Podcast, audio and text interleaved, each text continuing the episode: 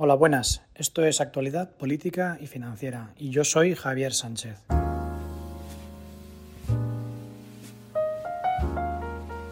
Esto es un podcast de análisis desde mi punto de vista personal de lo que ocurre en el mundo de la política, las finanzas, la economía.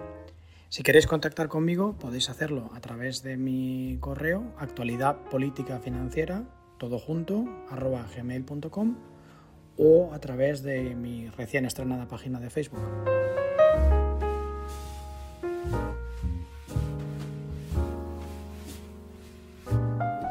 Bueno, pues la noticia con la que nos despertamos hoy es la subida brutal al 21% del IVA de, bueno, en principio a la sanidad y a la educación privada.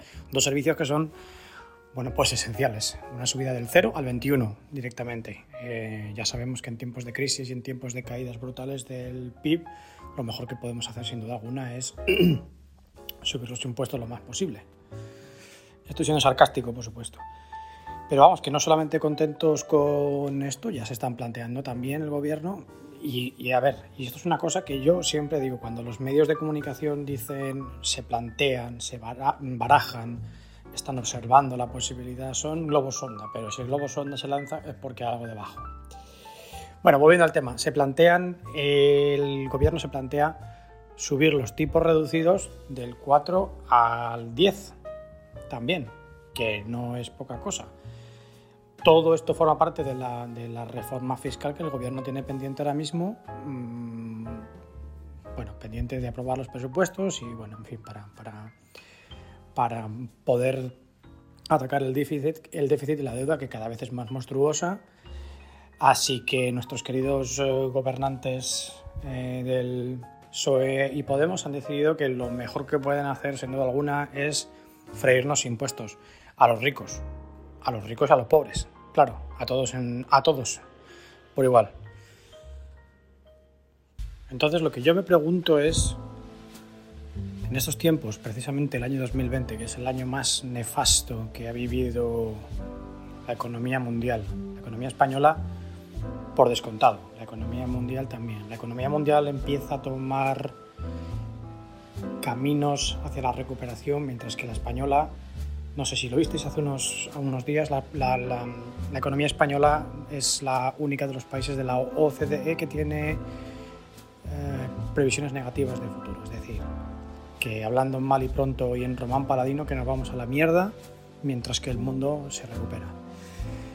Así que yo me, me pregunto si es una gran idea eh, estas subidas de impuestos tan brutales y más aún qué es lo que hay detrás de esto, porque yo ya creo que sencillamente recaudar no, porque recaudar mm, se va a recaudar menos, se va a promover la evasión fiscal, se va a promover la, la economía sumergida, se va a promover bueno, esto ya está ocurriendo, los cierres de negocios de, de, de todo tipo, de todos tamaños, colores, provincias, regiones, eh, la hostelería, que es la única industria, entre comillas industria, es la única industria que teníamos en España, pues bueno, pues nos la hemos cargado y por si el virus ayudaba poco, pues bueno, pues el, el gobierno con estas medidas draconianas, eh, incluyendo subidas brutales de impuestos, incluyendo ERTES que no se pagan, incluyendo bueno, ninguna moratoria de absolutamente nada, pues, pues bueno, no, no, no, solo no, no solo no estamos ayudando, sino que, como digo, pues lo estamos terminando de dar la puntilla y la estocada final.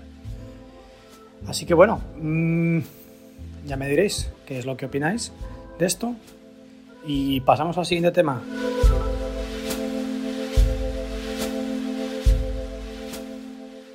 El siguiente tema caliente del que yo quería hablar esta semana es eh, el corte inglés. El corte inglés, bueno, pues mm, todo el mundo conocemos el corte inglés. Eh, el corte inglés emite bonos. Esta semana lo, lo hacían oficial que emitían 600 millones de euros de bonos al 3,6% con vencimiento en el año 2024. Bueno, vosotros diréis, ¿y a mí qué me importa? Bueno, pues a mí Sí, sí nos importa, sí nos importa. El Corte Inglés es una empresa, como ya sabéis, es una empresa importantísima en España, es una empresa que nos sirve muchas veces para ver cómo está la temperatura de la economía española.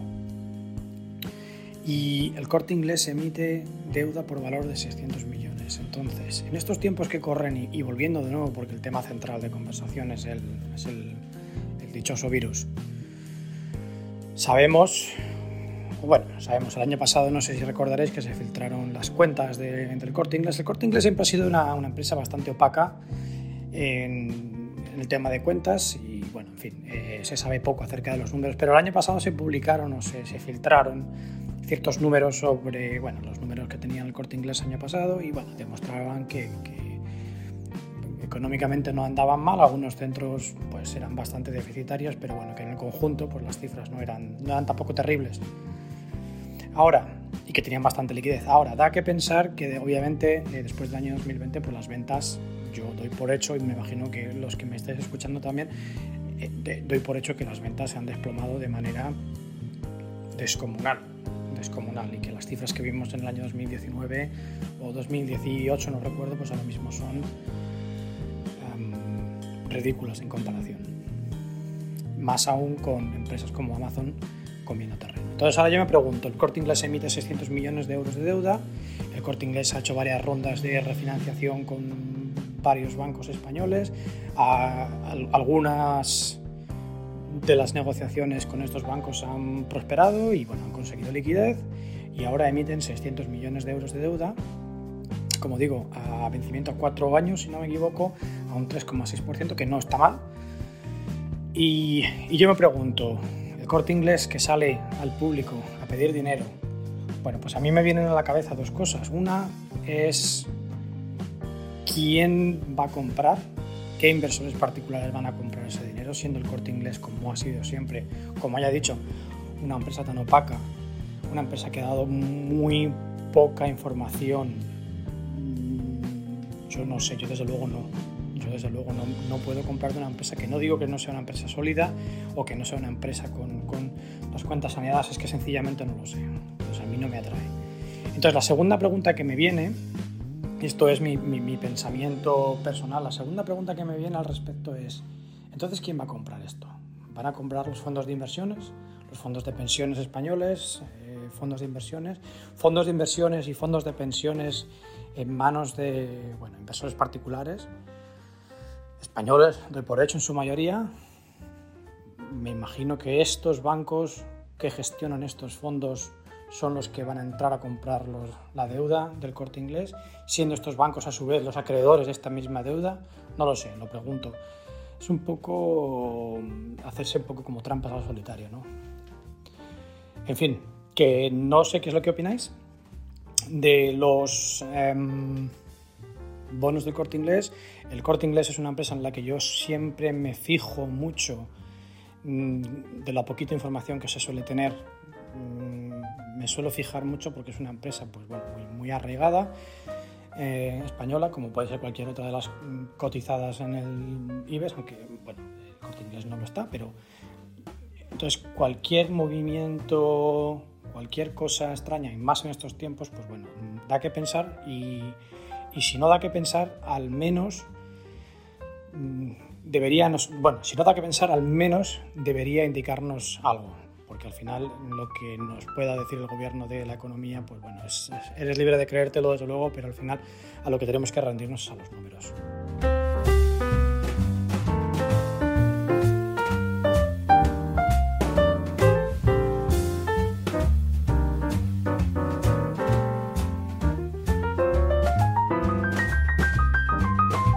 Otro tema caliente del día, voy un poco a salto de mata hoy. Eh, Trump. Publica un tweet hoy, 2 de octubre de 2020, que ha resultado positivo él y Melania, eh, ambos positivos en coronavirus.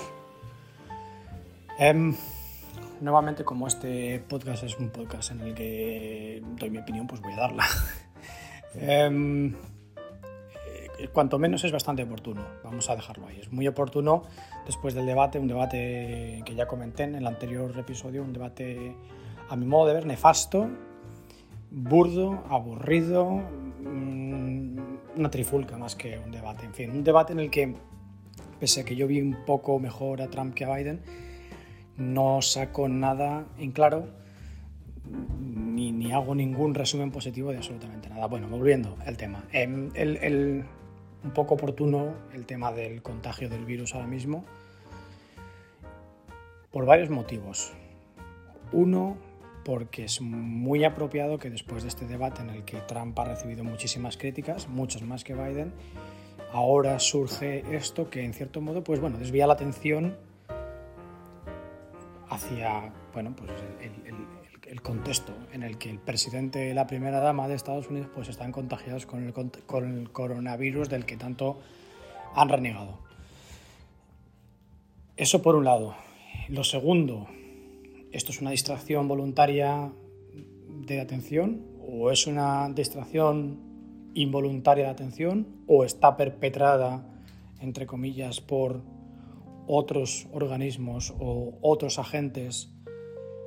No lo sé. ¿Qué, opináis vosotros?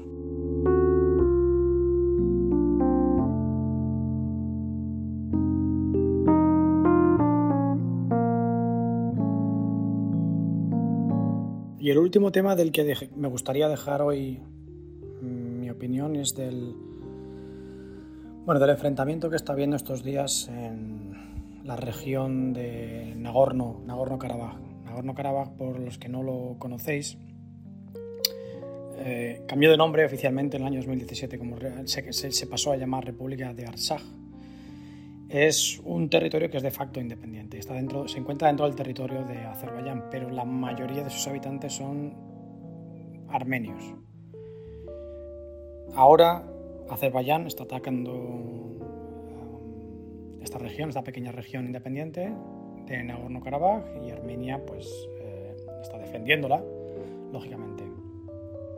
Eh, ha habido una tregua tácita siempre en esta zona 25 años ha habido una, tregua, tácita y bueno, los dos países, aunque no se llevan bien, pues, pues se han mantenido al margen de, enfrentamientos. ¿Por qué se rompe hasta ahora? ¿Por qué se rompe esta hora? Bueno, y aquí es donde viene la relevancia de, esta noticia.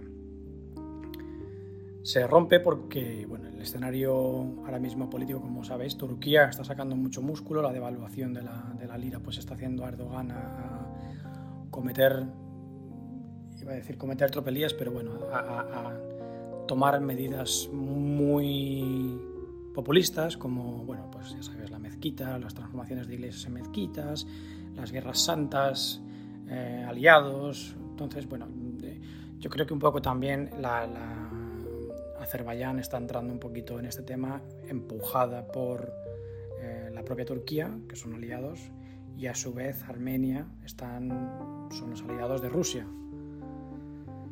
no puede salir nada bueno de esto porque los enfrentamientos de hecho se están recrudeciendo se, recrudeciendo, se están recrudeciendo mucho. Rusia em, no es un enemigo pequeño ni muchísimo menos. Turquía, pues bueno, Turquía ya lleva varios meses, eh, ya dicho, haciendo maniobras.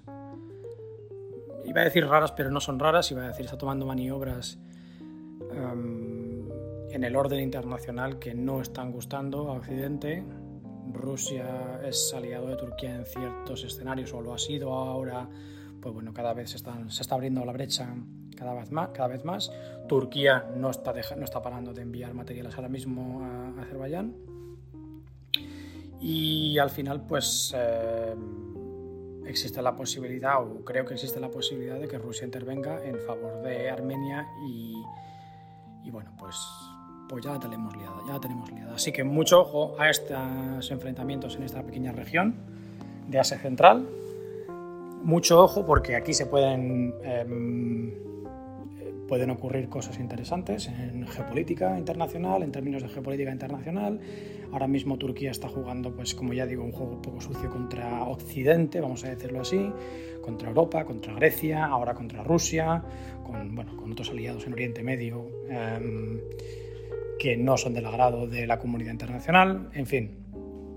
Es muy relevante, es una región bastante Nagorno-Karabaj o Artsaj, es una región desconocida por la mayoría de nosotros, pero, pero que supone un enclave muy importante y de gran relevancia, al menos en lo que a las relaciones entre países en Asia Central se refiere. Y ahora mismo pues tenemos dos guerras, tenemos esta guerra por proxy entre Turquía y Rusia que se puede poner interesante y bueno, pues vamos a ver por dónde, por dónde sale.